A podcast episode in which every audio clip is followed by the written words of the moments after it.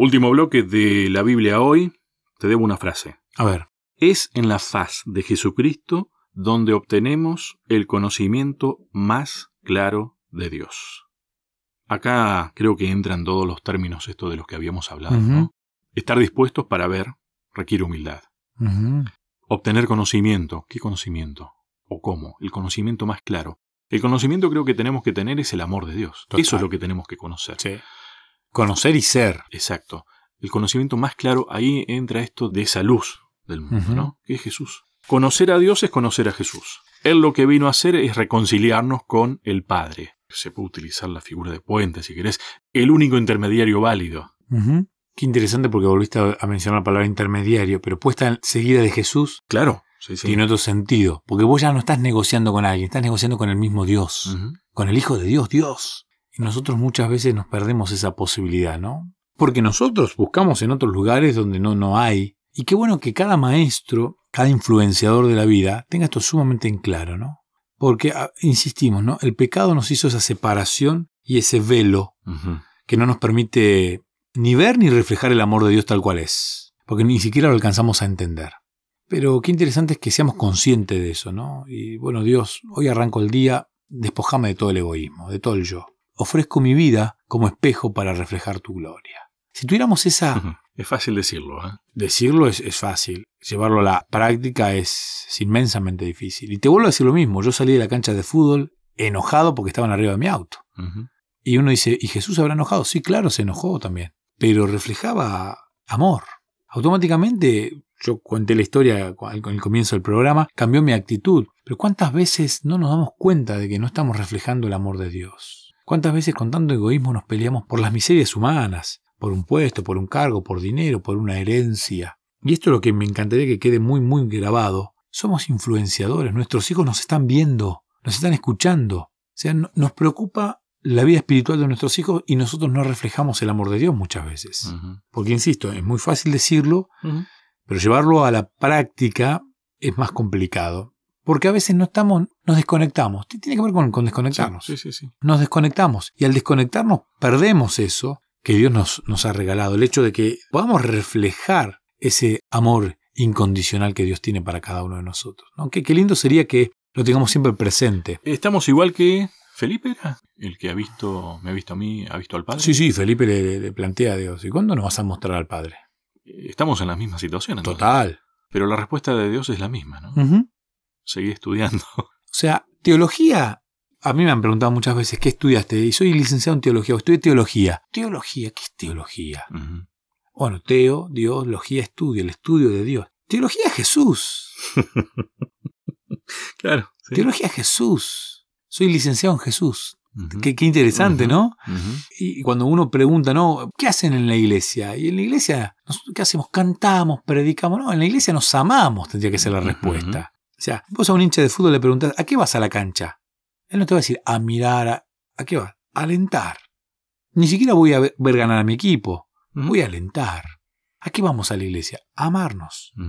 Está tan en escasez el amor genuino que nos regaló el maestro que Él nos vino a reconciliar. Esa palabra me parece importante. Estamos tan peleados, tan faltos de humildad, que es difícil que otros vean a Dios reflejado en mi iglesia. Ahí entra, esa palabra es clave, y para mí tiene mucho que ver con esas dos divisiones que hacemos de cómo es la tabla de la ley, ¿no? Es básicamente reconciliarnos con Dios y con los demás. Y con nosotros mismos, ¿no? Y a ver, no te alcanza con una tabla, ¿eh? O sea, no, no, no, no, te podés aislar del mundo e irte a un lugar que para no tener contacto con la gente y para llevarte bien con Dios solamente. Y no, no, no te sirve, porque es el amor a Dios y al prójimo. Una cosa es aislarte por otra cuestión y otra cosa es aislarme porque no me banco a, a mi prójimo. No, no, no, no, no, no, no tolero a mi prójimo. Entonces, me, para no pecar, me aíslo. No, no, no. Uno tiene que experimentar eso, porque eso es amor. Si te estás preparando para el cielo y no te acostumbraste a bancarte a los demás, va, es más que bancarte es amar. Es amar. No te vas a bancar a los demás en el cielo. Porque tolerar es una palabra. Una cosa es tolerar y otra cosa es amar. Sí, lo que nos pide es que amemos al prójimo. Encima te dice, bueno, no te lo voy a exagerar el amor. Amate como a vos mismo.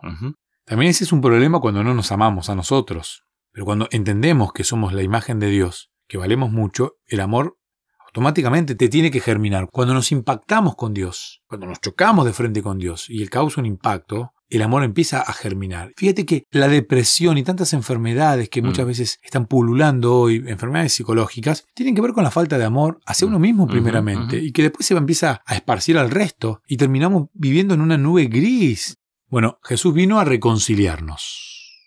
Y esta palabra reconciliarnos tiene que ver con enmendar todas estas heridas.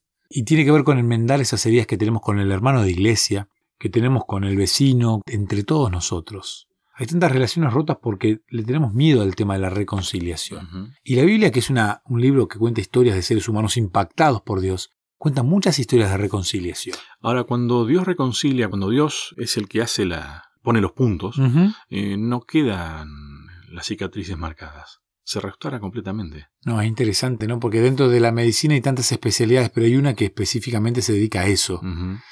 Y cuando yo me golpeé, tengo un, golpe fuerte en la, cara, arriba de, en el párpado y abajo del ojo. Mm. Un corte, tengo varios puntos. Fue jugando al fútbol, precisamente en General Roca. Y cuando llegué a la guardia, hinchado con mis compañeros, yo creo que tenía 14 años o 15, el que estaba en la guardia era cirujano plástico. Estaba de guardia. Yo llegué preocupado y le dije al médico cuál era su especialidad. Le pregunté al médico cuál era su especialidad. Porque hace un tiempito me corté la mano también, un accidente. Quise lavar un vaso y se me cortó el vaso y me corté. Típico. Bastante la mano, siete puntos. Cuando llegué a la guardia por la mano, la médica que me atendió en la guardia era cardióloga y me dijo, mira, no me animo a coserte porque el pliegue de tu mano es importante, así que voy a llamar al cirujano que tiene más experiencia. Aquella vez en Roca me restauró la herida un cirujano plástico. Y si vos te mirás, estamos a unos 50 centímetros, un metro, vos no me vas a ver la herida. Bueno, Dios es un cirujano plástico que viene a restaurar heridas. Ahora, si vos crees que la relación rota te la arregle algún gurú de los que anda pululando a otros, tal vez te va a quedar una enorme cicatriz porque no es especialista. Lo que Dios hace no es solamente estética, eso no, no, no, Te lo hace nuevo. Es restaurar completamente. Completo. Completo. Con estética y todo. Exactamente. Es, además de ser el gran maestro, es el gran médico que viene a restaurar. Tenemos tanto para aprender de Jesús. Tenemos tanto para aprender de Jesús, no nos alcanza la, vida. A mí me encantaría llegar al cielo y preguntarle más historias que no están narradas en la Biblia, tengo la Biblia aquí al lado mío, no están narradas en la Biblia y que me llaman mucho la curiosidad. Se me viene a la mente esto de ser una estética solamente y no curar la, herida profunda en la palabra perdón. Dios cuando perdona, perdona.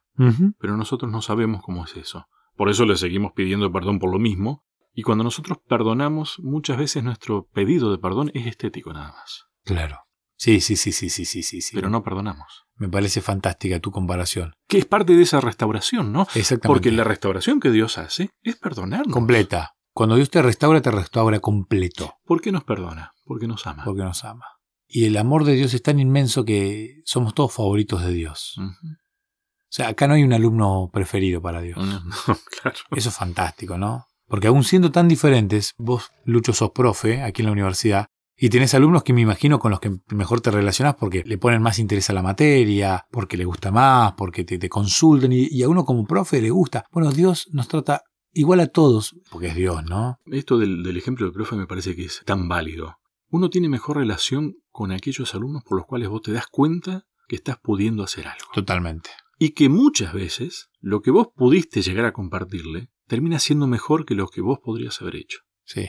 El pay de limón le sale mejor a, él que a mí. Qué lindo, ¿no? Es gratificante eso. Totalmente. Cuando lo aprendió a hacer solo y lo disfruta. Qué lindo como profesor cuando, cuando ves. Volvemos al mismo ejemplo. A ver, porque en realidad, ¿qué le estás enseñando?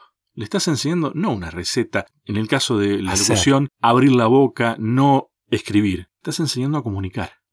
Cuando vos te diste cuenta que comunica bien, es gratificante. Totalmente. Y Dios espera eso de nosotros. Claro, no nos espera que cantemos ni que prediquemos, no, no, que seamos, que seamos cristianos. Es tan interesante, ¿no? Y yo creo que ahí estamos fallando muchas veces. Porque nos vamos por detalles del pay de limón. Y si bien es, importante la estética del pay, el sabor y, el hecho de cómo lo hiciste es, tan fundamental. A veces eh, enseñamos las cosas separadas de Dios. La ley, las profecías.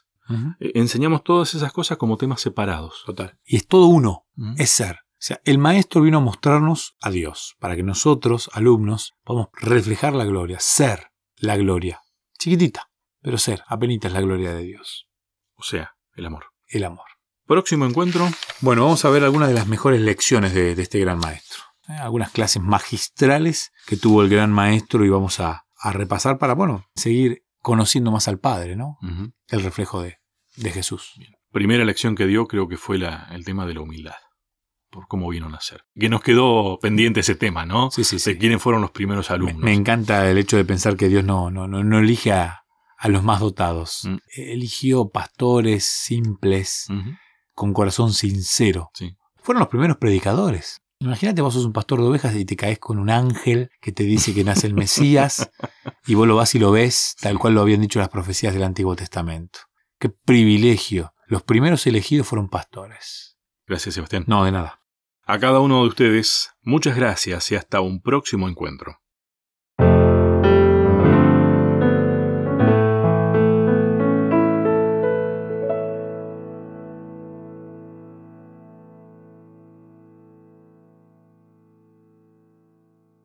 ¿Querés que hablemos un poco más de estos temas? Me encontrás en las redes sociales, en Facebook como Sebastián Martínez, en Instagram como Pastor Sebastián Martínez. Te espero.